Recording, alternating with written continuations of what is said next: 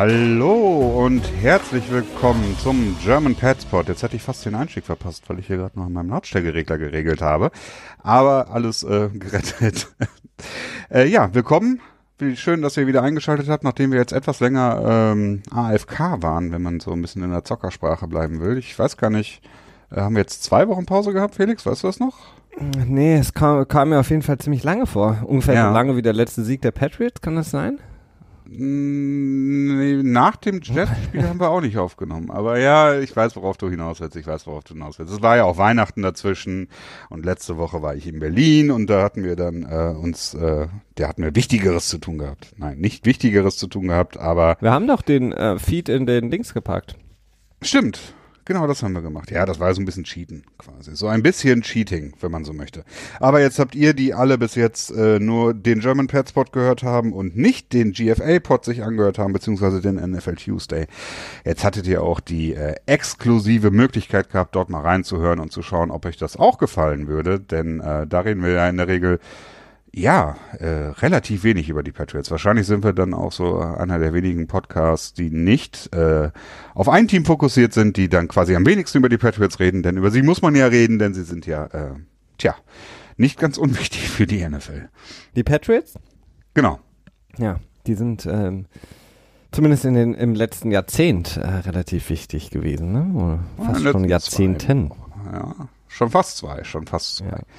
Ähm, genau, ja, ich wollte anfangen. Ich habe ähm, über die Seite All Things Bill Belichick, die ich glaube ich auch mit dem Twitter ähm, Account ein bisschen promotet hatte, habe ich noch mal ein bisschen drüber durchgeschaut und da ist jetzt eine neue Statistikenseite, die ganzen ähm, ja, Statistiken zu Bill Belichick und die ist wirklich sehr impressive. Also fängt damit an, dass er ein Career Record hat von 289 zu 134, also 289 Siege zu 134 Niederlagen.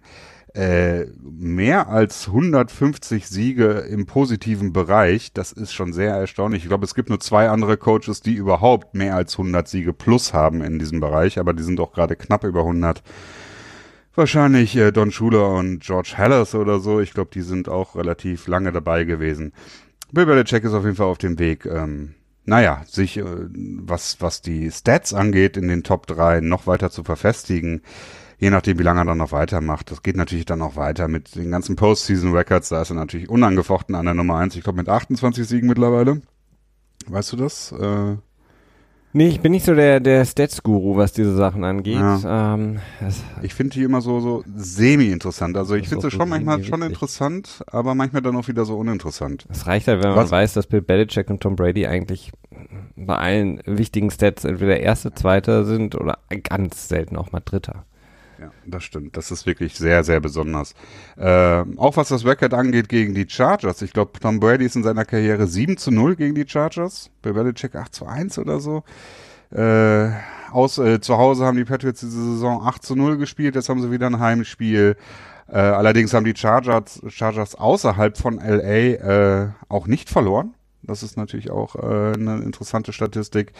Also man kann viele Statistiken zur Rate ziehen, wenn wir natürlich auf das Spiel jetzt am Sonntag gucken, wo auch natürlich ein großer Fokus heute bei uns drauf liegen wird, auf das, äh, auf die D Divisional Round, wo die Patriots äh, sich versuchen, ihre Fahrkarte ins äh, Championship Game zu lösen. Schwierig, schwierig. Also ich bin, muss ich sagen, extrem überzeugt davon, dass die Patriots gewinnen werden. Ich, ähm, Geil. das ist komisch, ne? Und du ja nicht ganz so. Äh, nee. Wo ja sonst in vergangenen Jahren die Divisional Round ja häufig eher so eine Art äh, Aufhegen war des Gegners. Also war in den letzten drei Jahren häufig so, dass man sagte so, ja gut, so eine verlängerte Bye Week quasi, wo man nicht so richtig äh, Sorge haben musste, dass die Patriots verlieren können, kommen jetzt mit den Chargers ein Team ja in die Stadt, das ähm, an Talent ja kaum zu übertreffen ist, oder? Ah, ja, also es ist ein verdammt gutes Team, die Chargers. Wir haben es ja am Dienstag auch schon besprochen. Ähm, ein Team, das vor allen Dingen auswärts sehr stark ist. Äh, du hast gesagt, es liegt daran, dass sie eben keine Heimspiele haben eigentlich. Ähm, es ist ein Team, was ich nicht so mag, ist, dass ähm, viele jetzt immer davon reden, das ist das kompletteste Team. Äh, ich finde das immer so ein bisschen äh, Quatsch, weil Ein bisschen, das ist ein bisschen, ein bisschen faule Analyse, würde ich mal sagen. ja, vor allen Dingen, wir befinden uns jetzt in, im Divisional Weekend. Da ist im Grunde genommen jedes Team relativ komplettes Team. Und ähm, es gibt halt gewisse Positionsgruppen, äh, bei denen jedes Team so ein bisschen die Nase vorn hat. Ähm, die, die Chargers sind auf jeden Fall überall relativ gut aufgestellt und auf manchen Positionen. Ich finde, sie sind sehr breit. Das ist das Besondere dabei. Und das ist auch das, was ich sagen würde, dass sie ein komplettes Team sind. Denn sie haben extrem tiefes Wide Receiver Core. Also mit Keenan Allen natürlich, der führt alles an. Dann die beiden Williamses, äh, Tyrell und Mike. Welcher? Und, äh, genau, die beiden. Die beiden. ähm, und dann natürlich Hunter Henry, der jetzt äh, wohl zurückkommen wird. Es ist wirklich sehr fraglich, was er wird leisten können. Es ist aber eine schöne Geschichte und du weißt ja, ich, ich mag schöne Geschichten. Äh, Antonio Gates, der, naja, manchmal das Gefühl hat, man sollte ihm Rollator an der Hand geben, weil er nicht mehr so der Schnellste ist, aber er ist, er ist ja, er ist halt noch äh, so ein Security Blanket, wie man dann immer so schön sagt. Und dann natürlich Melvin Gordon und Austin Eckler, die ähm, ja auch ihren Schaden verteilen können. Wobei Melvin Gordon jetzt nach wie vor äh, limitiert ist auf jeden Fall im, im Training. Er hatte sich äh, vor fünf Wochen, glaube ich, ein MCL-Spray hinzugezogen auf dem linken Knie, wenn ich mich, nee, auf dem rechten Knie und jetzt im Spiel gegen äh, Baltimore war das, ne? Genau. Äh, hat er sich am rechten Knie auch nochmal so ein bisschen was am Knie zugezogen. Das heißt, er wird wahrscheinlich, also ich glaube, man kann sicher sein, dass er nicht bei 100% sein wird, aber naja, er ist äh, auch mit 90% sehr gefährlich. Also in der Offensive natürlich Philip Rivers, den wir jetzt noch nicht so richtig erwähnt haben, der eine starke Saison gespielt hat, aber zum Ende meines Erachtens ein bisschen abgeflacht ist. Also einige zweifelhafte Interceptions habe ich oder hat, hat man generell von ihm gesehen. Ähm, deswegen komme ich, kann ich schon mal so ein bisschen spoilern, so ein bisschen zum Schluss, dass der, der Schlüssel eher das Laufspiel sein wird und die Laufverteidigung, denn da hat die, die Patriots die ja phasenweise mal gehörig äh, äh, ja in den Gräben Platz gelassen. Ne? Ähm, ja, wobei, wenn die Chargers aufs Laufspiel angewiesen sind, dann sehe ich gute Chancen für die Patriots, ähm, weil sie das relativ gut, ähm, zumindest die Patriots schaffen es, ähm, sich in einem Spiel relativ schnell darauf einzustellen, sollte der Gegner ähm, dann eben sehr, sehr viel laufen. Das haben die in der Vergangenheit häufig gezeigt dass sie dann sich dementsprechend auch gut aufstellen können ähm, und zumindest dann zum, zum, zu, zur zweiten Halbzeit hin den Lauf dann auch besser in den Griff bekommen. Naja, ich, Pittsburgh, Miami. Okay, Miami war jetzt ein bisschen ja. anders, aber gegen Pittsburgh haben sie 158 Yards zugelassen. Äh, gegen Tennessee in der Niederlage haben sie auch über 100, weit über 100 Yards zugelassen. Ja gut, aber das waren halt auch gut. Also gegen gegen Tennessee, ich meine, was hat da funktioniert? Da hat im Grunde genommen gar nichts ja, funktioniert. Ähm, okay. gegen ähm, gegen die Steelers kann ich mir einfach gut vorstellen, dass sie gesagt haben, ähm, lasst sie laufen, äh, das können wir besser kontrollieren. Vom, von mir aus haben sie 200 Yards auf dem, ähm, auf dem Boden. Ähm, trotzdem können wir das Spiel gewinnen, ähm, weil sie einfach ähm, das besser kontrollieren können, wenn der Gegner nur laufen muss und ja. sie die äh, Leute wie Antonio Brown und Big Ben etc., Juju Smith ähm, besser dadurch kontrollieren können. Ähm, von daher, also das wäre ja so dieses klassische Bill Belichick, wir nehmen das, was der Gegner am besten kann, raus und das wäre dann Antonio Brown gewesen bei, bei Pittsburgh. Also ich glaube deswegen, ähm, dadurch, dass natürlich auch ähm, Gordon jetzt verletzt ist, ähm, nicht trainiert hat bisher in dieser Woche, sind die Patriots, glaube ich, more than happy, wenn die Chargers sagen, wir würden das äh, Spiel gerne über den Boden gewinnen. Ähm, denn gerade was Philip Rivers angeht, in der ähm, mit seiner Connection mit den Wide Receivers, vielleicht Hunter Henry, der Full Participant war jetzt schon diese Woche, aber wahrscheinlich ähm, konditionelle Probleme haben dürfte dann, ähm, ja, das, das, das macht mir deutlich mehr Angst. Und das ist der Grund, warum ich eben sage, ich kann nicht mit voller Sicherheit sagen und vollem Vertrauen, ja, das ist ein Spiel, was die Patriots gewinnen werden. Ähm, denn ich sage nicht, dass die, die Chargers ähm, das kompletteste Team sind, weil ähm, der Ausdruck des komplettesten Teams in meinen Augen total absurd ist, aber sie sind ein verdammt starkes Team, äh, vor allen Dingen auswärts. Äh, Philip Rivers spielt eine sehr, sehr gute Saison und ähm, sind einfach in der Lage, ähm, schnell zu scoren, sie können aber auch lange den Ball halten, sie können die Time of Possession kontrollieren, ähm, können den Ball unglaublich schnell wieder zurückholen durch ihre Defense. Ähm, und wenn man einfach mal so einen klassischen Vergleich macht, ähm, wer auf wen treffen kann, wer wen wie verteidigen kann, dann ja, sieht für mich halt nicht so rosig aus wie die Patriots. Das ist einfach der Grund, warum ich denke so, hm, Philip Rivers ähm, hat natürlich gerne auch mal im Spiel gegen die Patriots den einen oder anderen Aussetzer vielleicht. Vielleicht läuft Benjamin auch wieder in die Endzone. Aber, ähm, also in die eigene, aber ähm, alles in allem haben die Chargers halt sehr, sehr viele gute Schlüsselspieler und die Patriots haben in meinen Augen über die gesamte Saison hin zwei wirklich starke Schlüsselspieler und das sind Tom Brady und äh, Stephon Gilmore. Aber danach wird es teilweise relativ dünn, beziehungsweise ein Auf und Ab.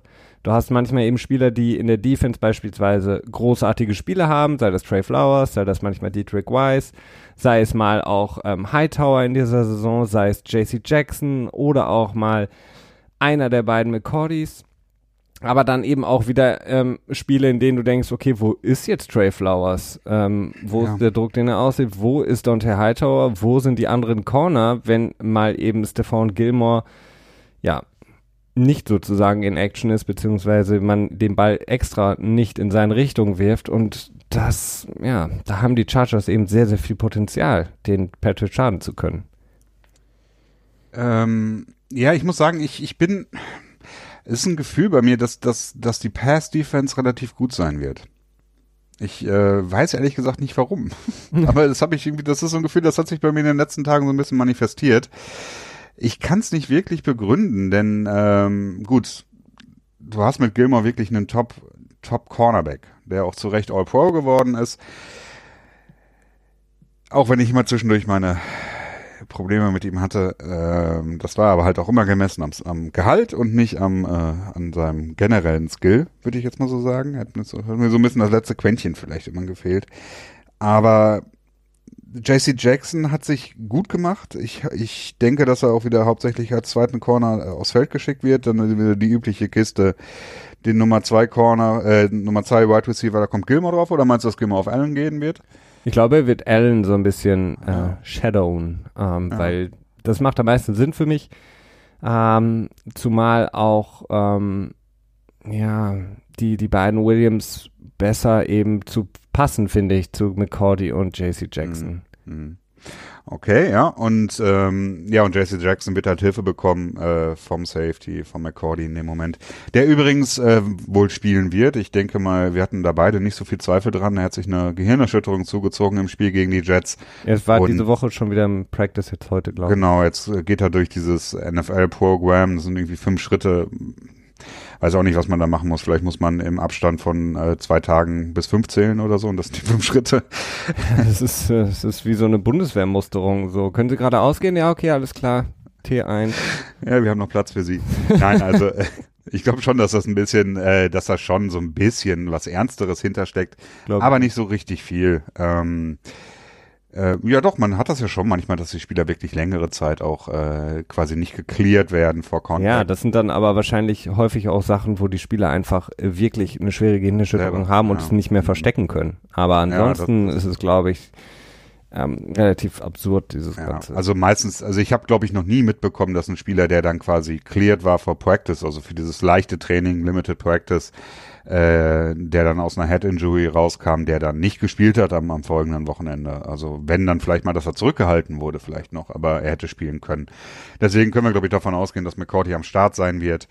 Ähm, ja, deswegen die Pass Defense, ich weiß es nicht. Ich, ich bin da relativ zuversichtlich. Ich kann auch sein. Was mir halt eher Sorgen macht, sind, äh, sind die beiden Running Backs im Passing Game. Das ist eher so eine Sache, wo ich denke, so, okay, Jetzt hast du wieder wenn Neu, der dann quasi hinterherrennen muss. Ähm, sowohl Eckler als auch Gordon sind beide durchaus produktiv, was, äh, was das äh, Fangen von Bällen angeht. So, da könnte ich mir vorstellen, ne, dass da äh, ein bisschen Damage gedealt wird. Ja, äh, die natürlich, also wenn man, wenn man so ein bisschen die, die Backs ähm, zusammen mit den Tight Ends sieht, ähm, haben die Patriots eigentlich immer Probleme, beziehungsweise mhm. auch da wieder die Sache, dass die Patriots sich halt einfach darauf, häufig darauf einstellen, die Receiver aus dem Spiel zu nehmen. Es sei denn, man spielt gegen ein Team, das jetzt so mittelmäßige Receiver hat, aber einen ultra guten Tight End. Da kann es eben sein, dass sie dann eben den Fokus mehr darauf legen. Wie gesagt, Hunter Henry ist halt so ein bisschen so ein Fragezeichen, so ein X-Faktor, je nachdem. Ähm, kann natürlich ein Problem werden, auch für die Patriots, wenn er einfach immer mal wieder rein und raus geht, um, um ihn so ein bisschen zu schonen, beziehungsweise ihn nicht zu überbelasten. Ähm, mhm. Dann könnte es ein Problem werden, ob die Patriots dann in der Lage sich dann immer wieder darauf einzustellen. Ähm, Ja, das glaube ich schon. Also sich darauf einzustellen schon. Ich könnte mir halt eher vorstellen, dass der Skill einfach ja. also, also beziehungsweise das Scheme das nicht zulässt. Ne? Also Patrick also Chung hat diese Saison der klassische ähm, eigentlich Tight End ähm, Decker bei den Patriots einige wirklich nicht so gute Spiele gehabt. McCourty aber auch, ne? Ja, McCourty auch. Tun sich da beide nicht so viel, finde ich. Ja, und das ähm, ist halt, ja, das wird halt die Frage sein. Ne? Wenn Hunter Henry nicht spielt, dann ist das auf jeden Fall sehr, sehr gut für die Patriots, weil sie wirklich sich auf eine Sache nicht fokussieren müssen. Aber ich glaube schon, dass er den einen oder anderen Snap bekommen wird. Ja, ich ähm, denke auch so 15 Snaps oder sowas, ne? Sowas ja. könnte ich mir gut vorstellen. Und Antonio Gates ist halt einfach nur noch gut für wirklich kurze Pässe, weil er einfach nicht ähm, schnell genug ist, um genug genug sieht das, ach man, das sieht echt so aus. Boden so ein, zu covern. Also Im Verhältnis äh, zu den anderen Spielern sieht das wirklich so aus, als wenn er echt so ein alter Mann ist und so vor sich her trottet, ne? Ja gut, aber er war ja auch schon, war auch schon retired. Der hat wahrscheinlich schon die ganze Offseason auf ein bisschen auf der Couch gesessen, ein bisschen Barbecue gemacht und dann auf einmal kommt er nochmal zurück. Das war halt Will Wilfork, ähm, Will Wilfork, nein. Äh, Vince. Vince, genau.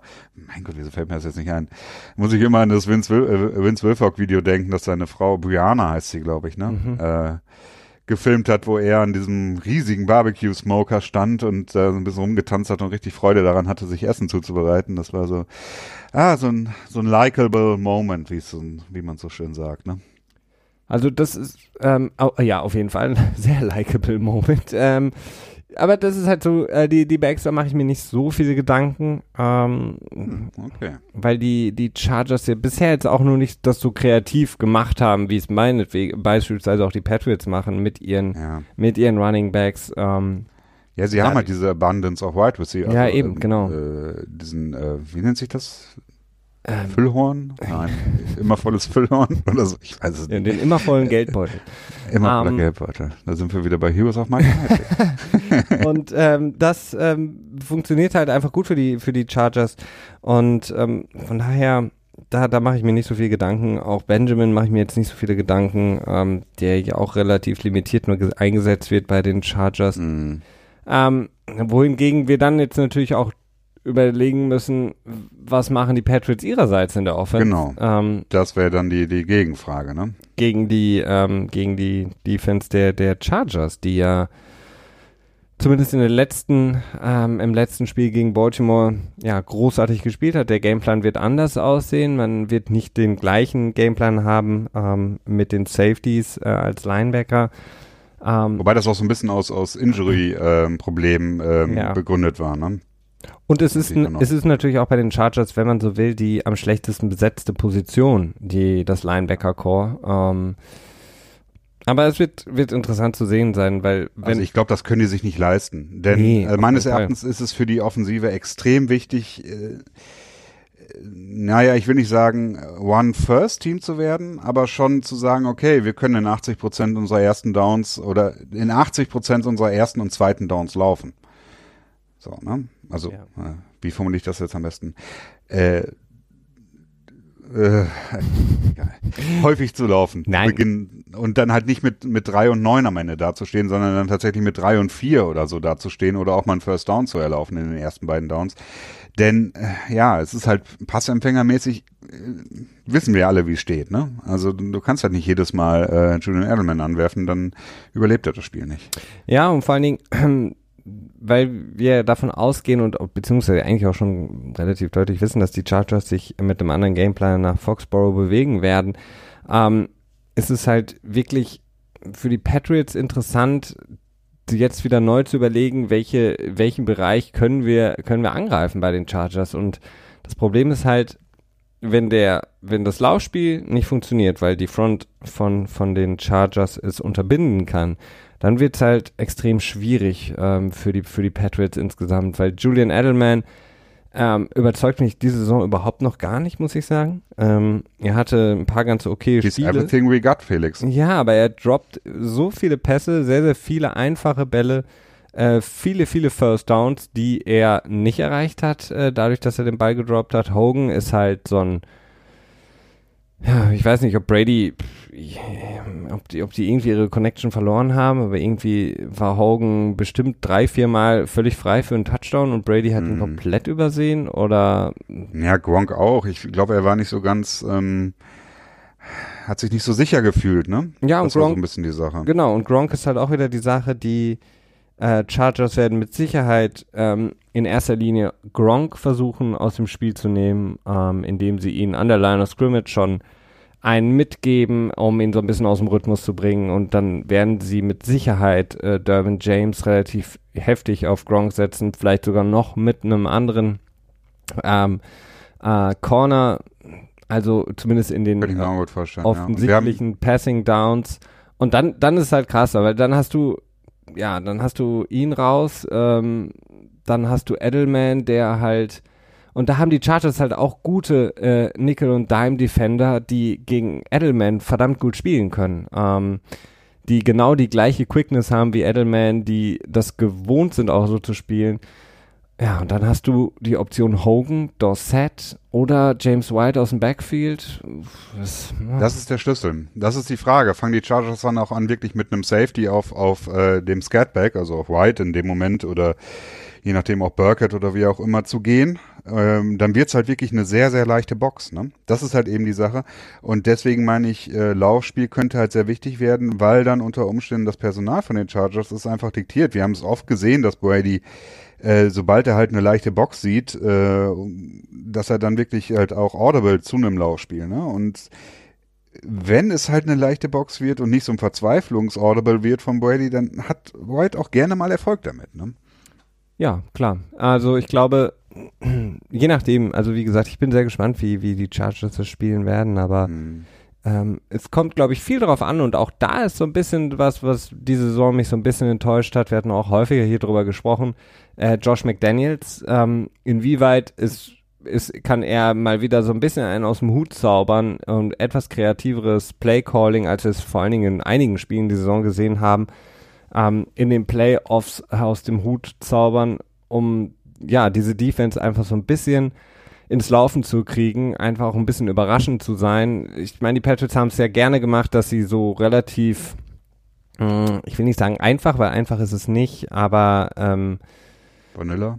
Ja, so ein bisschen so ein, so ein durchgezogen haben, so einen Stiefel gefahren haben in der Offense und auf einmal in den Playoffs wirklich irgendwas ganz Neues rausgeholt haben, wo, wo sie die ganze Saison für trainiert haben. Das hast du eigentlich in jedes, jedes Jahr gesehen, ob das Mhm. jetzt gegen Baltimore war, hintereinander mehrfach gegen die Colts, Ach ja, das war, ach, das war so schön. äh, mit Nate Solder ähm, da als eligible Receiver aufgestellt. Also solche Sachen, ähm, um einfach mal so einen Überraschungsmoment zu haben. Und das hatten wir jetzt in den letzten, eigentlich in dieser Saison ganz, ganz selten. Und ich kann mir nur vorstellen, dadurch, dass ich aus Erfahrung weiß, dass die Patriots von diesen Spielzügen verdammt viele drin haben und immer mal wieder was Neues, Überraschendes mitbringen, dass sie sich das jetzt aufgespart haben müssen für die Playoffs.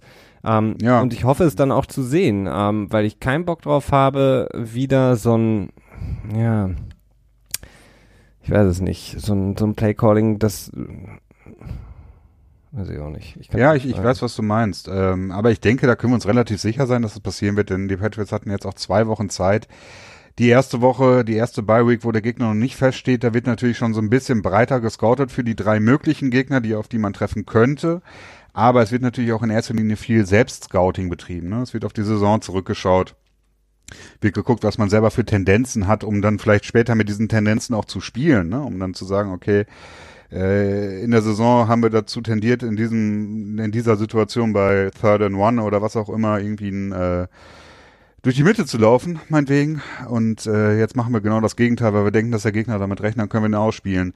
Äh, das ist immer das, was in dieser Bye Week passiert.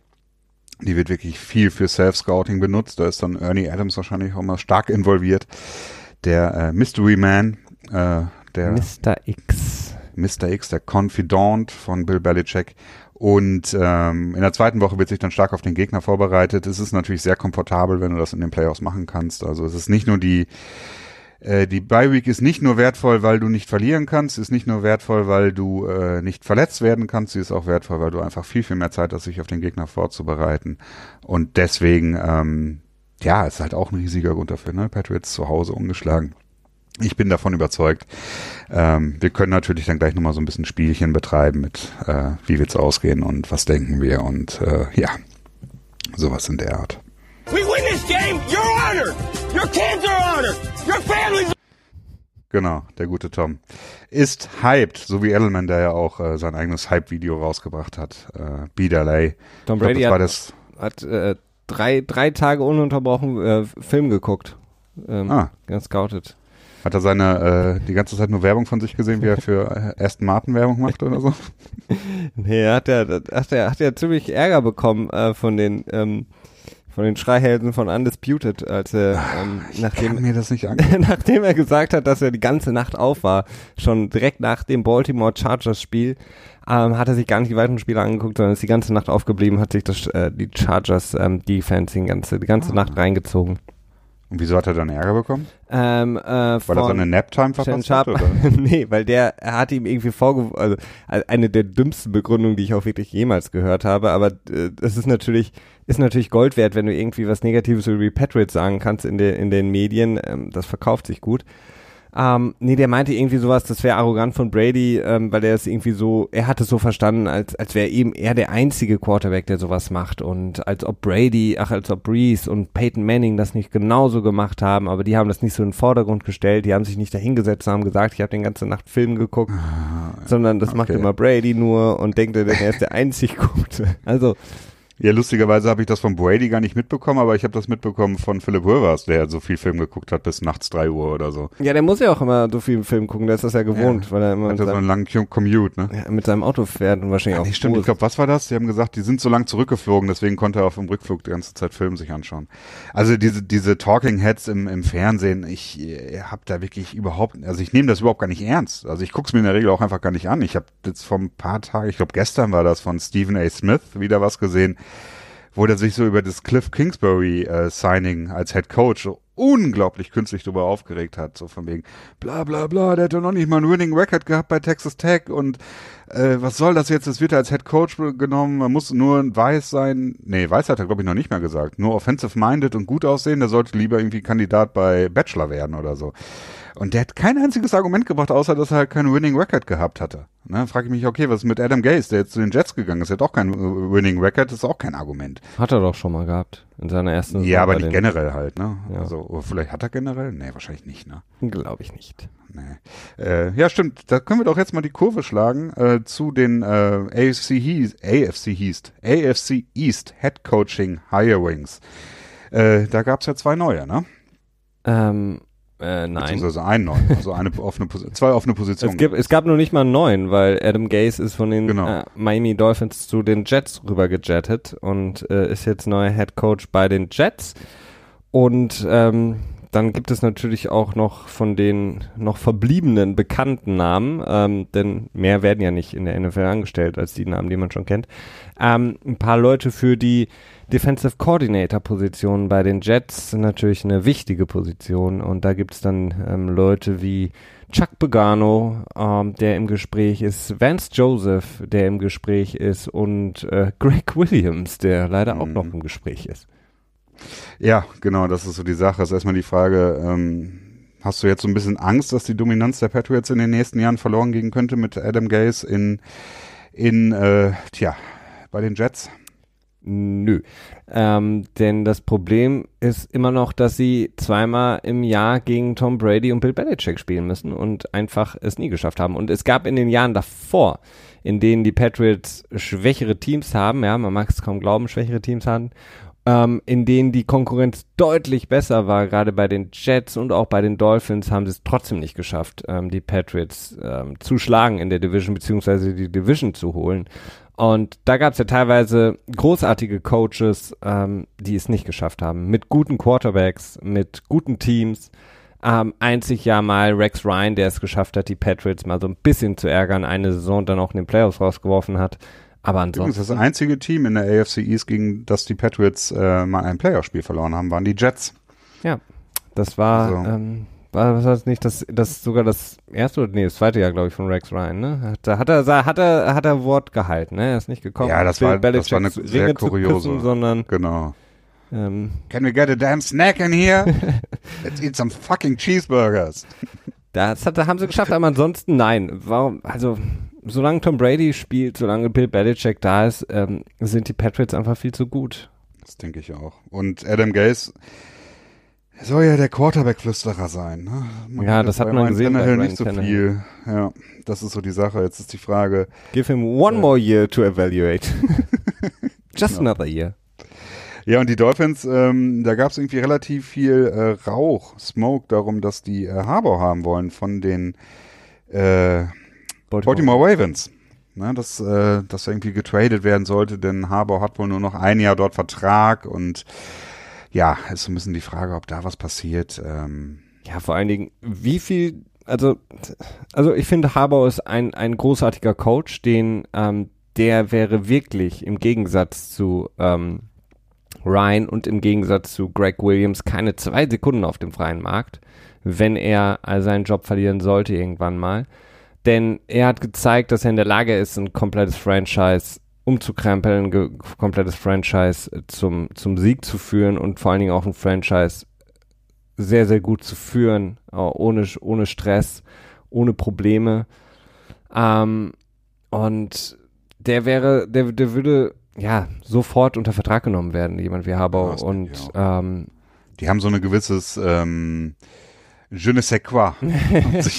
ja, und warum, warum solltest du jetzt als Miami ähm, Draftkapital ausgeben, um ihn zu holen? Also ich weiß es nicht. Ich finde das immer so ein bisschen schwierig. Und vor allen Dingen, was ist Kommt das drauf wert? an, wie viel es ist. Ja, Also wenn zwei First-Round-Picks wurden, wurden schon. Ja, ist das ist halt, ist halt Bullshit, weil zwei Vor allem, wenn er nächstes Jahr eh, wenn er Ja. nächstes Jahr eh quasi Free Agent wird, in Anführungsstrichen, dann äh, zwei First-Round-Picks rauszuhauen. Das ist Quatsch. Das sind so Sachen, die werden halt äh, von irgendwelchen Baltimore-internen Leuten an, an die, ähm, tja, an die, nach dem Mundsprecher Adam Schefter und ähm, wie heißt nochmal der andere von NFL? Rappaport. Genau, Rappaport. Äh, das wird ihnen zugesteckt, die verbreiten es dann, um dann so ein bisschen die öffentliche Meinung zu, äh, zu leiten in eine gewisse Richtung und so. Ja, wobei, ähm, das ist natürlich unrealistisch, ähm, einfach weil man eben sagt, warum sollte ich so viel Geld, äh, so, so, so, so viel Kapital ausgeben für einen Coach. Auf der anderen Seite muss man aber sagen, äh, verglichen mit, äh, wenn ich äh, für Mary Cooper einen First-Round-Pick abgebe, dann ist Harborough in meinen Augen drei First-Rounder wert. Aber das macht man halt einfach nicht. Ähm, Ja. Aber Problem ist halt, du kannst das, äh, ich finde, der Erfolg von Coaches ist halt einfach zu schwer wirklich messbar, ne? Denn wenn du schon teilweise Schwierigkeiten hast, einen Spieler ordentlich äh, quasi einzusortieren, der nun wirklich auch Zahlen produziert, dann äh, produziert ein Head Coach natürlich auch Zahlen, aber ohne sein Team ist er halt nix, ne? Und äh, ja. ist immer nicht, das ist über eine lange Laufzeit kann man schon sowas gut, gut feststellen, ob ein Coach gut ist oder nicht. Aber ja, bei dem, bei Haber kann man halt auch wieder entgegensetzen, dass die letzten Jahre halt nun, naja, nicht zufriedenstellend waren. Ne? Ja, das kann man natürlich sagen, aber ähm, trotzdem alles in allem. hat die goldenen Jahre von Joe Flacco hat er, äh, hat, hat er Wieso? Er hat mir den Super Bowl geholt, also bitte. Ja, die ganzen Jahre danach, wo er Elite war. Ja, gut, aber wie viele andere Elite-Quarterbacks haben da auch keinen Super Bowl geholt, ne? Also Drew Brees hat da noch keinen Super Bowl geholt Aaron seitdem. Rodgers. Aaron Rodgers hat keinen mehr geholt, Big Ben hat keinen mehr geholt, Eli Manning hat keinen mehr geholt. All die großartigen Quarterbacks unserer Zeit. Das stimmt. Aber sie haben auch ein paar Mal die Playoffs verpasst. Ne? Und aber man zugute halten kann, muss man halt auch immer, dass es eine, eine traditionell sehr starke Division ist, wo du zumindest so bis 2015 immer drei Teams hattest, die, die Playoff-Aspirationen hatte mit den Steelers und den Bengals noch mit dabei. Ne? Das ist natürlich auch eine etwas andere Situation, als es äh, in, ja, in den meisten anderen Divisions in der AFC ist. Äh, AFC ist, nicht nur AFC ist. Genau, deswegen glaube ich jetzt auch nicht, dass die AFC East ähm, ein großartiges Problem ähm, machen wird. Den Patriots, äh, Josh Allen muss erstmal zeigen, dass er auch mehr kann als äh, gut rushen. Ähm, die, die Buffalo Bills sind in einem komischen, sehr, sehr schwierigen Umbruch als Team. Ähm, die Jets haben so viel Geld, dass man eigentlich nur davon ausgehen kann, vor allen Dingen mit ihrem Front Office, dass sie ziemlich viel Geld davon, ähm, naja, in, in die Gewässer rund um New York ballern werden. Und ähm, ja, Miami, weiß ich nicht, bin ich gespannt. Also, die haben eine Quarterback-Frage, die sie nicht gelöst Genau. haben. Also von daher sieht es fast schon rosiger denn je aus und dass sie Adam Gaze geholt haben, das überzeugt mich jetzt auch nicht so wirklich. Also ich glaube nicht, dass er inkompetent ist. Nein, also ich auf glaube Fall, aber das nicht, dass das ich Team sagen, unbedingt aber- großartig besser macht. Also Ja. das ist so. Ich bewerte Coaches in der Regel als äh, das Top-Elite-Level. Dann gibt es halt ein ganz breites Level, machen das Team nicht schlechter, aber auch nicht unbedingt großartig besser. Und dann gibt es halt das Level, macht das Team schlechter. Hm. Und naja. Und ich glaube, dass Gaze eher so in der Kategorie ist. Macht das Team nicht schlechter, aber auch nicht unbedingt großartig besser. Phasenweise wohl mal besser, aber nicht konstant so. Wo wäre in der Kategorie Gruden? Oh, das ist noch too early to tell. also das ist, äh, äh, auch wenn ich viel, viel Spaß mit ihm habe, ähm, bin ich nicht, dass ich sage, das wird eine Katastrophe in Auckland. Also es kann auch funktionieren. Ne? Wo Das wäre ist die Sache. Pagano? Äh, schlechter machen das Team, glaube ich. Gut. Denn, ähm, ja, also man muss nur an das Playoff-Spiel gegen Indy zurückdenken. Das war, glaube ich, was, 2015, wo die, Deflategate? ah, stimmt, das war 2014, ne? Da sind ja sowas von katastrophal untergegangen.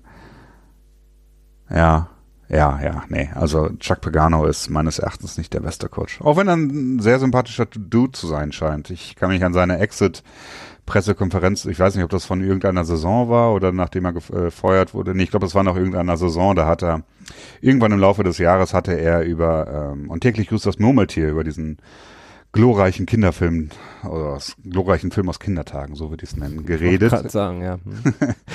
Und ähm, das hat er irgendwie im Laufe des Jahres gemacht und dann kannten das wohl irgendwie ein, zwei, drei Reporter nicht und hatten irgendwie eine Anspielung auf den Film nicht äh, verstanden so richtig.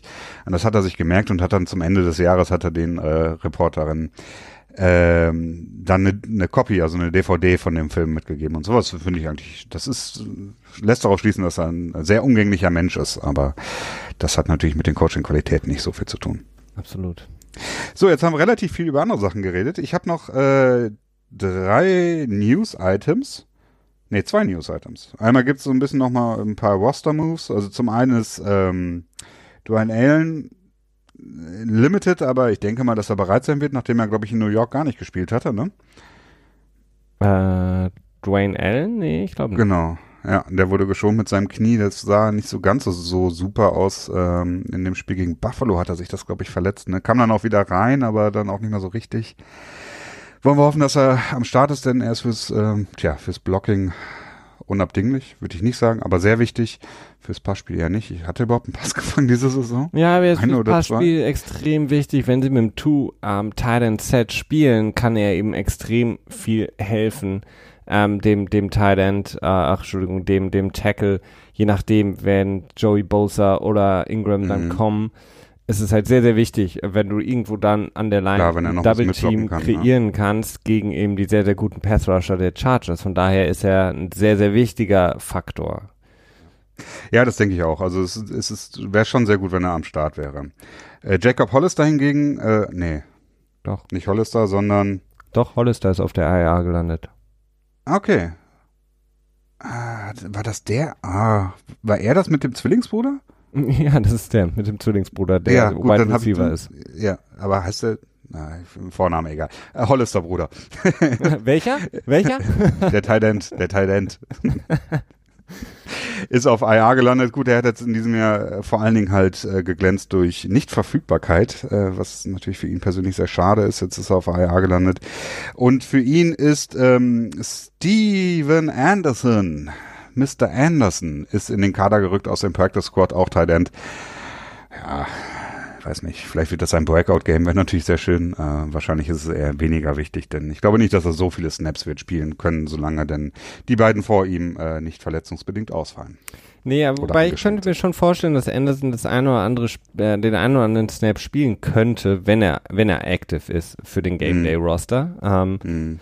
Dann könnte ich es mir so ein bisschen vorstellen, weil er könnte so ein bisschen so ein X-Factor sein, wenn eben zu viel ähm, Gronk auch gedoubled und äh, covered wird. Ähm, denn Anderson, das ist so eine klassische Patriot-Story, auch eigentlich schon wieder ein Spieler, den sie von den Texans äh, vom Practice Genau. Squad dann irgendwie geholt haben.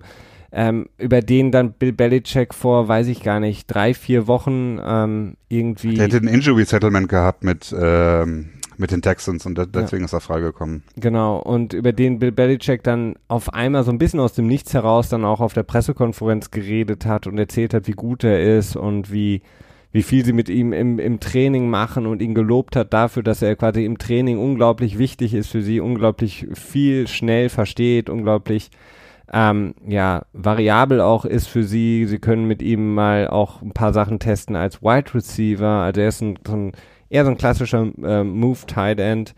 Und ich, es würde mich nicht wundern, dass ähm, wenn sie jetzt gerade mit der langen Zeit, die sie als Vorbereitung hatten, so ein paar Sachen vielleicht auch mit Anderson geplant haben. Mhm.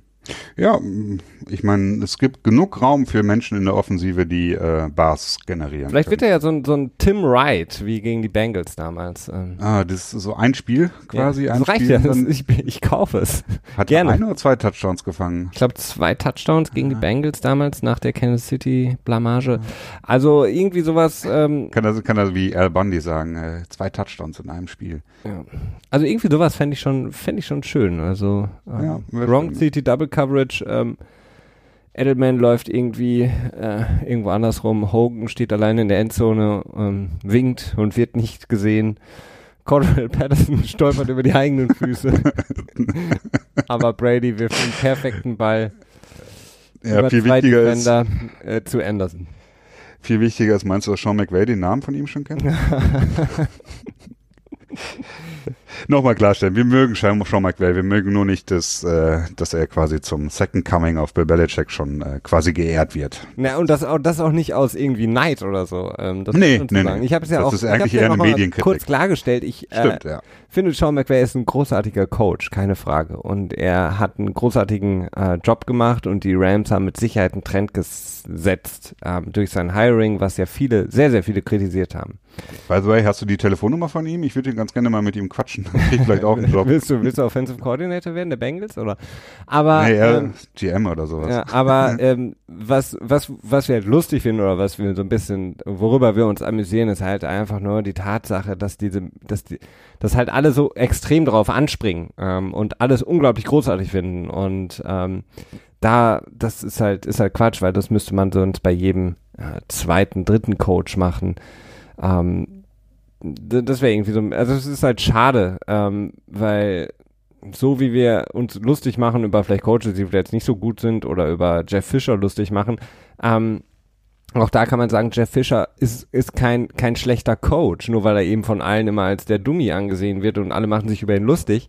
Ähm, er hat fast den Super Bowl gewonnen mit den Titans. Er war vielleicht ein bisschen zu lang dann da als Coach, aber er ist mit Sicherheit auch kein schlechter Coach äh, für die Zeit gewesen oder was auch immer. Aber ähm, es ist halt einfach die, die Tatsache, dass sich dann alle extrem entweder genau. auf einen draufstürzen und fertig machen, äh, was halt lachhaft ist, oder wenn halt alle auf einmal jemanden in den Himmel loben und was halt ein bisschen lachhaft ist und was dann dazu führt, dass eben Leute unter Vertrag genommen werden, die ähm, vorher Interimscoach waren und drei Spiele ge ähm, ähm, gecallt haben als, weiß ich nicht, äh, Reserve Running Backs Coach und dann auf einmal Head Coach sind. Also das ist halt so ein bisschen die, naja, ja, ich, äh, ich habe es eigentlich auch immer eigentlich eher als Medienkritik verstanden, denn als äh, Kritik an, an Sean McVay, denn er hat jetzt noch nicht so viel geliefert, warum man ihn kritisieren sollte. Ne? Ähm, nee, und dementsprechend äh, war das eigentlich für mich immer daran gerichtet, dass halt äh, wirklich die ganzen Twitter-Heads äh, die Köpfe explodiert sind, nur weil Sean McVay äh, die Namen der Starter kannten. Chris, äh, Christian, machst du, machst du noch für uns einen äh, äh, Weather Report? Gibt's Schnee? Werden wir äh, Snow Game sehen? Und ja, ja, ja. signen wir dann noch schnell Adam Vinatieri für den äh, für das entscheidende Field Goal? ja, ich glaube, der ist nicht unbedingt mehr qualifiziert, auch wenn er auch so, so einen schneeigen Rauschebart mittlerweile hat. Ne? Das ist natürlich äh, schon schön. Ich kann mal eben an meiner Wetter-App natürlich Foxborough Weil wir könnten, wir könnten natürlich ähm, Jim Ursay ähm, vielleicht okay, das ist jetzt gemein. Äh, was, ähm, nee, ähm, Ideal Gaslaw meinst du jetzt? Oder vielleicht äh, irgendwie überzeugen, Adam Vinatieri loszuwerden. Dann geht er durchs Waiver und die ganzen anderen Teams kriegen es nicht mit, weil sie halt gerade so unglaublich nach dem nächsten Offensive Genius suchen. Und dann fällt er bis durchs Waiver Wire zu den Patriots und dann können wir ihn schnell zeigen. Denn äh, die Chargers haben ja was ähnliches gemacht, Christian. Genau, ja, das ist eine lustige Sache. Also, ja, gut gemacht, Felix, von ja, dir. Danke. Gut Spin. Wieder zum, zum nächsten News-Item zu kommen. Die Chargers haben nämlich, äh, oh, scheiße, ja, warte, hier habe ich das Tab offen. Nick Rose Nick Rose haben sie gesigned äh, als Kicker. Allerdings soll er nicht viel Goal schießen, sondern er ist nur dafür da, um den ähm, Kickoff zu machen. Was ähm, schon eher ungewöhnlich ist. Ich meine, wir hatten so eine Situation tatsächlich mit Vinatieri auch gehabt, wo dann, ähm, wie heißt nochmal der Panther? Der jetzt auch die ganze Zeit bei Barstool unterwegs ist. Äh, Pat McAfee.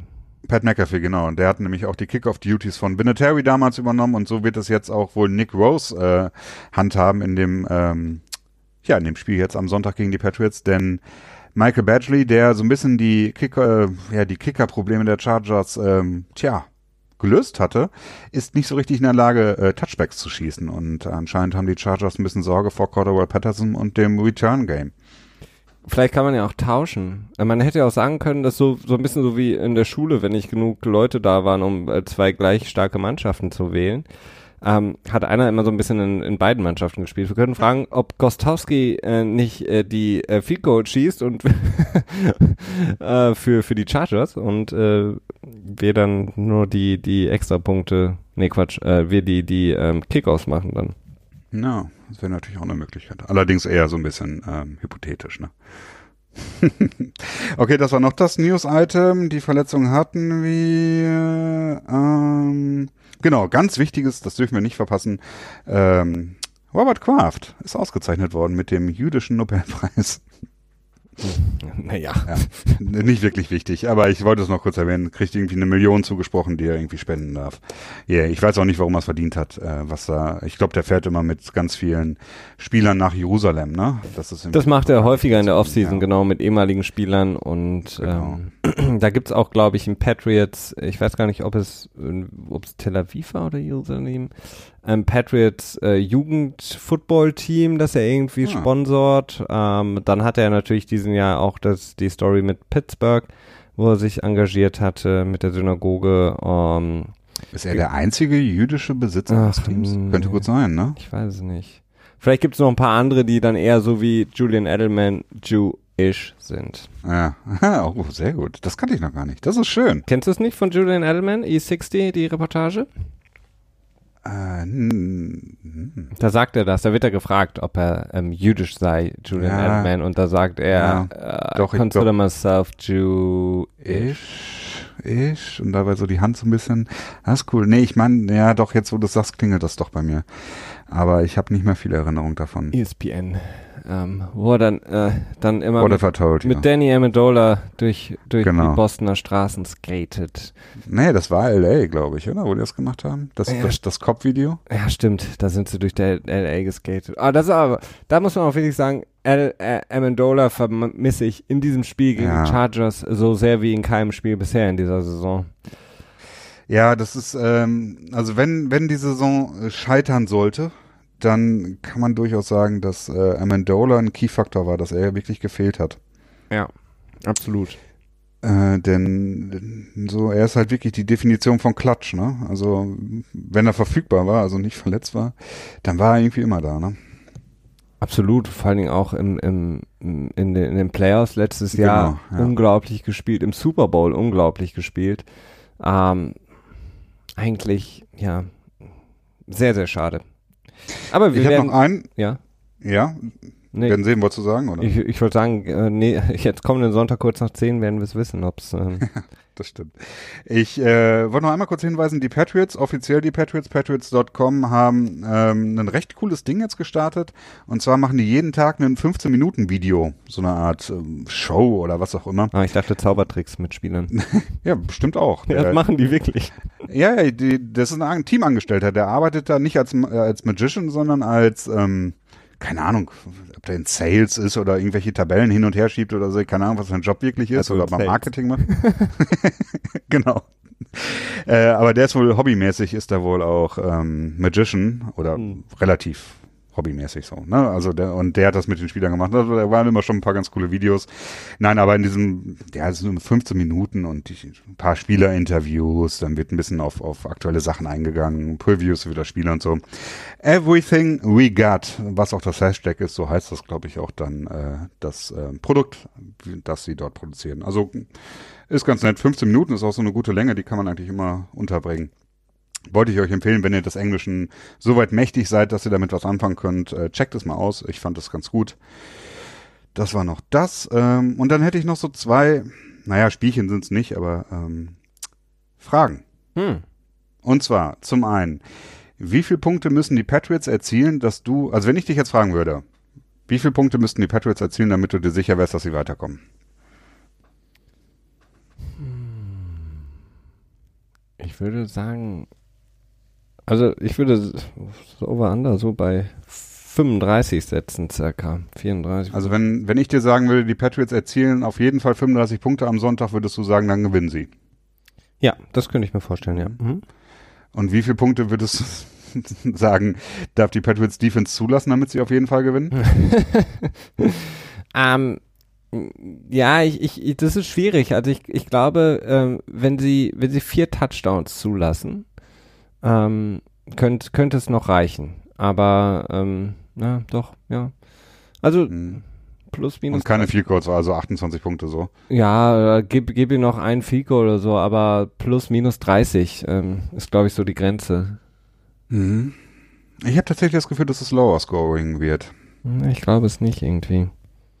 Willst du eine Prognose geben? Also 35 zu 31? Ja, könnte eine sein, aber es könnte auch irgendwie so ein, ja, ja, doch, könnte sein. Oder vielleicht, vielleicht wird es auch ein, ein 3-Punkt-2-Punkt-Spiel. Also ich glaube, es wird sehr, sehr eng. Äh, bis zur letzten Sekunde ähm, wird das, äh, wird ein Team noch die Möglichkeit haben, das Spiel entweder mit dem letzten Drive zu gewinnen oder auszugleichen. Mhm. Ähm, das glaube ich auf jeden Fall. Ähm, ich glaube, ich glaube halt einfach, dass ähm, das ist, es wird ganz klar entschieden werden, ähm, das Team, das am Ende nochmal den Drive hat, nochmal die Chance hat, ähm, weil die, Sein die Comeback-Status Ja, die- die- zu ich meine, die, die. Patriots, selbst wenn man, wenn ich, äh, was die Offense angeht, so ein bisschen skeptisch bin und ein bisschen einen Schiss habe auch, ähm, Brady ist halt immer in der Lage, irgendwie noch was rauszuholen. Ähm, auch, wir haben es gegen Denver gesehen Tut in den Playoffs, wir haben es Also gegen ich meine, Baltimore gesehen. gegen- Gegen die Steelers der letzte Drive. Wenn der Holding Call nicht gewesen wäre, dann hätte ich, glaube ich, keine Zweifel daran gehabt, dass sie auch noch einen Touchdown scoren. Ne? Ja. Also das war halt der Holding Call, der das halt wirklich dann äh, verhunzt hat und dann so ein bisschen, naja, Play Calling, war ich nicht ganz so zufrieden mit, aber da haben wir auch schon genug drüber gesprochen. Äh, okay, ich würde, ja, ich würde weniger sagen. Ich könnte mir eher, das ist, wird so ein Spiel sein, glaube ich, das sich in den 20ern abspielen wird. Also Ehrlich? ja, ich, ich, ich glaube schon. Also ich bin, ich habe das Gefühl, dass Philip Rivers ein paar Turnover produzieren wird und äh, die Patriots eben nicht oder nur ein. Ähm, und das macht, glaube ich, den Unterschied, warum es dann am Ende nicht so viel gescored wird, weil die Patriots dann eher so ein bisschen in Game Management Mode reingehen. Äh, vielleicht mit einer 10-Punkte-Führung eine Zeit lang spielen im dritten Quarter. Das könnte ich mir vorstellen. Hm. Und dann so ein bisschen den Fuß vom Gas nehmen, äh, ein bisschen laufen, mehr laufen quasi. Und dann deswegen das Spiel am Ende nicht so highscoring wird. Das ist so die, die Prognose, die ich stelle. Ähm, und deswegen würde ich sagen, so, ja, 27 zu 24. Aber der, äh, der 24 Punkte Touchdown ist, also die 24 Punkte werden halt durch so eine Art Garbage Time Touchdown vollgemacht. Sprich, äh, meinetwegen die Chargers kriegen den Ball zurück mit zwei Minuten auf der Uhr, scoren einen Touchdown und müssen dann einen Onside Kick machen, um äh, quasi noch äh, mehr Punkte zu erzielen, aber das schaffen sie nicht mehr. So, so, so stelle ich mir das vor. Ich ich würde es kaufen.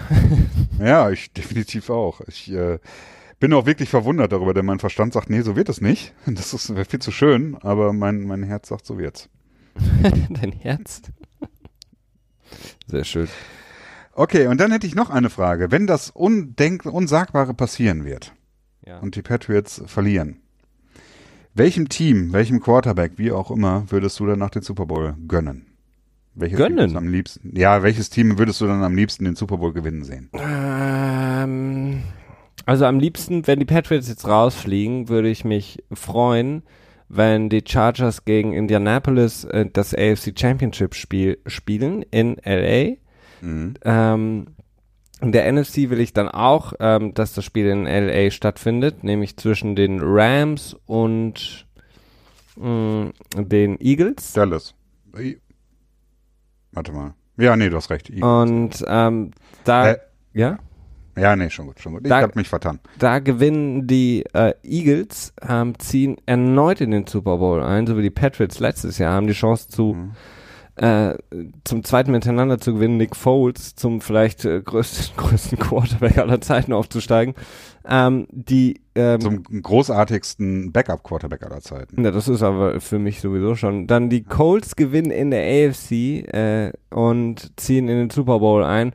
Und äh, dann gibt es das Aufeinandertreffen von Frank Reich und den seinen Eagles, seinen ehemaligen Eagles. Und ähm, da wird Andrew Luck das Spiel gewinnen. Also ich könnte es am meisten Ist Andrew das deine Luck. Prognose oder ist das das, was du dir wünschen würdest, wenn die Patriots rausfliegen? Das ist meine, mein Wunsch, wenn die Patriots rausfliegen. okay. Dann möchte ich, dass ähm, diese beiden Teams den Super Bowl einziehen und dass Andrew Luck den Super Bowl gewinnt. Und ähm, Ja. Nee, ich würde ich würd, ich würd mir tatsächlich wünschen, dass Philipp Rivers seinen Super Bowl bekommt. Denn, äh, weiß nicht, tut mir leid, dass er noch keinen hat.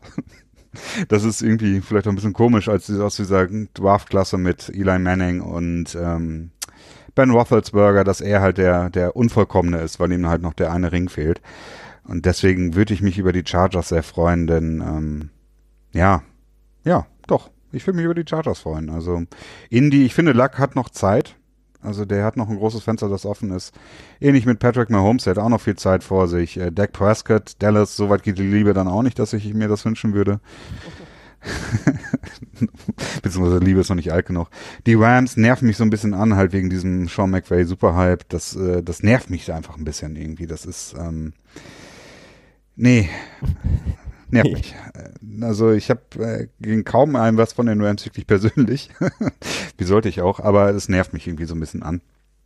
Ähm, und dann New Orleans habe ich ja schon im, Pats, äh, im GFL-Pod erklärt, wa- was mein Problem damit ist. Und Drew Brees hat auch schon mal gewonnen, deswegen. Und die Philadelphia Eagles, wie gesagt, letztes Jahr auch noch gewonnen. Deswegen ja, aber Andrew Luck hat auch noch nicht gewonnen. Ja, aber der hat noch Zeit. Ah ja, natürlich. Der hat noch Zeit. Ne? Ähnlich wie Patrick Mahomes. Äh, Philip Rivers hat, glaube ich, nicht mehr so viel Zeit. Er hat zumindest genug Zeit. Ähm, naja, auf jeden Fall. Ähm, Zu pendeln. ich freue, ich würde mich schon freuen für für Indy, wenn sie es dann äh, durchziehen Ja. könnten. Andrew Luck das gewinnt. Ähm, Wobei, dann hast du auch wieder diese Geschichte mit den Patriots dahinter, ne? Und Jim Irsay ist jetzt auch nicht so der beliebteste Owner, so der, der liebenswürdigste, aber ja, der wird auf jeden Fall eine richtig richtig feuchtfröhliche Party schmeißen, Jim Irsay. Was ähm, wird er? Und danach Auto fahren? Oder, ja, der, der, oder nee, meinst du mittlerweile hat er die Uber-App auf dem Handy und nutzt sie auch? Das könnte gut sein, oder er wird vom GM von Arizona abgeholt. Das ist der gute Steve Keim. Aber ähm, nee, weil doch, also ich, ich gönn's auch Philip Rivers ungemein, äh, wenn, wenn die Patriots rausfliegen sollten jetzt am Sonntag, ähm, dass jetzt gewinnt. Die, die Chargers, die haben halt ähm, so einen Spieler, den ich ähm, ganz und gar nicht mag, äh, auch wenn ich ihn persönlich nicht kenne. Und deswegen kann ich einfach, wenn ich den sehe, habe ich einfach schon so, so eine kleine Abneigung äh, gegen das Team dann im, im, im Sinne von Gewinnen und Erfolg. Wen denn? Oder willst du nicht näher drauf eingehen? Das kann ich ja sagen, der Pouncy, one of the Pouncy Ach so, Brothers. ach ja, und, ja, hast ähm, Er ist halt Center, ne? Und Center are people Ja, aber es ist- okay, es ist- aber ist ein, ist ein, ist ein Spieler, den finde ich, der nichts in der Liga mehr zu suchen hat. Ja. Der ist ein unglaublich unangenehmer Zeitgenosse und ähm, naja, aber das ist so ein persönliches Ding. Ach, war der auch in dieser Bully-Geschichte drin in Miami? ja, ja.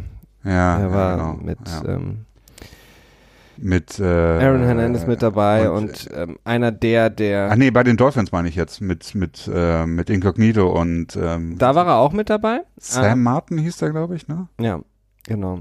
Aber er war auch mit dabei, ähm, wie gesagt. Ja, bei der Hernandez-Geschichte, ja. Florida, äh, da ging es Mhm. schon los am College mit extrem, Ach, extrem. Gladiator, Story. die Filmrechte wurden übrigens verkauft. Das soll zu einer, zu einer Fernsehserie werden, habe ich gelesen.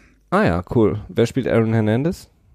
Uff, keine Ahnung. Oder Da, äh, soweit, also es wurden erstmal nur die Filmrechte wurden verkauft. Also es kann auch sein, dass nichts produziert wird, aber es ging jetzt erstmal darum, irgendjemand hat sich die Filmrechte gesichert. hm. Ähm, ganz interessant, falls ihr keinen Bock habt, äh, Gladiator, den Podcast von dem ähm, Spotlight-Team des Boston Globes zu hören, was sich in sechs Folgen, sieben Folgen äh, sehr intensiv mit der, ja, mit fast allen Fragen zu Aaron Hernandez äh, befasst hat. Und ähm, da sind halt unter anderem auch die, die, waren das beide Pouncy-Brüder? Ich glaube, Ja, ja. ne? Ähm, nicht in dem besten Licht dargestellt worden. Exakt. Mm, ja. Wir haben jetzt irgendwie gar nicht über Bosa geredet, kann das sein? Und, und Ingram. ist mir eben aufgefallen. Also eigentlich sollten wir doch, ich meine, die, die Klasse von den beiden ist relativ undisputed, ähm, aber so ganz über die gar nicht zu reden, ist vielleicht auch ein bisschen. Skip, äh, skip, skip, skip. habe ich gerade auch gedacht, als ich undisputed gedacht habe. So, sollen wir uns auch mal so anschreien? ja, hast du das nicht, dass du, wenn du morgens aufstehst, äh, ich habe da immer so, so ein ähm, Post-it an meinem Spiegel, von, steht Christian und dann stehen da so Argumente drauf, die ich sagen will. Chris, Nee, Chris, wir- Chris. wir, sind- wir sind schon so, wir sind schon, schon so im, im Fight-Mode, dass wir uns gar nicht mehr mit, den, äh, mit unseren Namen ansprechen, sondern ich nenne dich immer nur noch mit Berlin und du mich mit Münster. Und dann Beat Münster und äh, Be Prepared und äh, ja. Nee, aber äh, ja, Bosa und Ingram werden eine Art, äh, äh, werden ein guter Test werden für, für die Offensive Line, die ja, wenig Sex zugelassen hat, aber durchaus Pressures zugelassen hat zu Tom Brady. Und wenn Tom Brady äh, geharrasst wird, wissen wir, dass er so ein bisschen Happy Feed bekommen kann. Ne? Und, Nee, ja. so. Ja, aber die Sache ist halt, also, dann kommen wir wieder zu Danny Amendola. Ähm, in den Jahren davor und vor allen Dingen auch im letzten Jahr in der Regular Season haben äh, sowohl Bosa als auch Ingram überhaupt, also nicht überhaupt, aber wirklich keinen großen Einfluss auf das Spiel gehabt, weil die Patriots einfach in der Lage waren, mit ihrer, mit ihren Schemes, die sie gelaufen sind in der Offense, ähm, den Ball ultra schnell loszuwerden, so dass ähm, das, was Brady eigentlich immer gegen einen guten Pass Rush geschafft hat, außer ein, zwei Ausnahmen mal gegen Denver, ähm, den Ball so schnell wie möglich loszuwerden, um einen Sack zu vermeiden, weil nichts ist schlimmer als ein Sack, lieber eine Incompletion. Ähm, und das haben sie geschafft in dem Spiel und das wird halt die Frage sein, ob sie es hier auch jetzt schaffen werden. Und eine Sache habe ich noch, ich, äh, das wollte ich, hatte ich eben noch unterbringen wollen, als wir über Secondary von äh, den Chargers geredet haben. Ich frage mich wirklich, ob Dervin James es wirklich schaffen kann, die Leistung von Jamal Adams, die ähm, er in dem Spiel, ich weiß nicht, war das im ersten Spiel, glaube ich, da hat er Gronk ziemlich hart rangenommen, ne? Ja, er hat ihn komplett Und- rausgenommen, muss Ja, und komplett raus, äh, kom ja doch, eigentlich für Gronk-Verhältnisse komplett rausgenommen. Ich Ja. glaube, er hatte dann am Ende 30 Yards oder so, ne? Und Mhm. dann dieser, dieser schon für mich schon fast legendäre Stop, als er wirklich den Ball an der First Down Linie gefangen hat, aber dann kein Zentimeter mehr. Aber das war nicht Adams. Äh, Mhm. na egal. Egal. Nee, ich glaube nicht, dass das Adams war. Das war, glaube ich, ein Cornerback in dem Moment. Aber wird spannend sein, denn ähm, äh, er ist nicht ohne Dervin James, ne? Also das ist ähm, Absolut. Tja, wird, wird, wird interessant, denn ich hoffe ja tatsächlich insgeheim noch wirklich auf so eine, so ein, so ein letztes Aufbäumen von, vom Gronk in den Playoffs, so ein, einmal nochmal so richtig durchpushen, nochmal einen extrem starken Playoff One von ihm und dann, äh, in den Sonnenuntergang reiten mit, mit wem? Mit Brady? Nee, das ist noch zu früh. Brady hat irgendwie auch einen Podcast wieder gemacht mit äh, Gotham Chopra, aber ich habe noch nicht reingehört, ich kann dazu noch nichts sagen. Er hat auch ein Video gemacht, eine äh, ne ne Religion of Sports. Äh, Ja, genau, das ist ja dieses Business Venture von, von ihm und noch irgendeinem Basketballspieler, ne? ähm, na, Michael Strahan ist da mit drin. Ach ja, stimmt, ähm, der war da mit drin, ja. Und ist nicht Howard mit drin oder so? Oder Hayward oder sowas? Welcher? Gordon Hayward ist nicht mit drin, nee. Und Wie gesagt, Basketball Howard auch ich, nicht. käme ich nicht so gut mit aus. Obviously. Okay. Naja, äh, ich hoffe, euch hat die Folge gefallen oder willst du noch was unterbringen, Felix? Nee. Nein, du machst die Musik an, sehr gut. Denn äh, war eine unterhaltsame Folge, fand ich. Wir hatten äh, Späßchen gehabt. Ähm, ich hoffe, ihr fandet sie auch unterhaltsam und wir sind euch nicht auf die Nerven gegangen. Ansonsten, wie immer, schreibt uns, wenn ihr uns schreiben wollt. Wir freuen uns und äh, ein schönes Wochenende mit einem schönen Spiel. Bis nächste Woche. Ciao.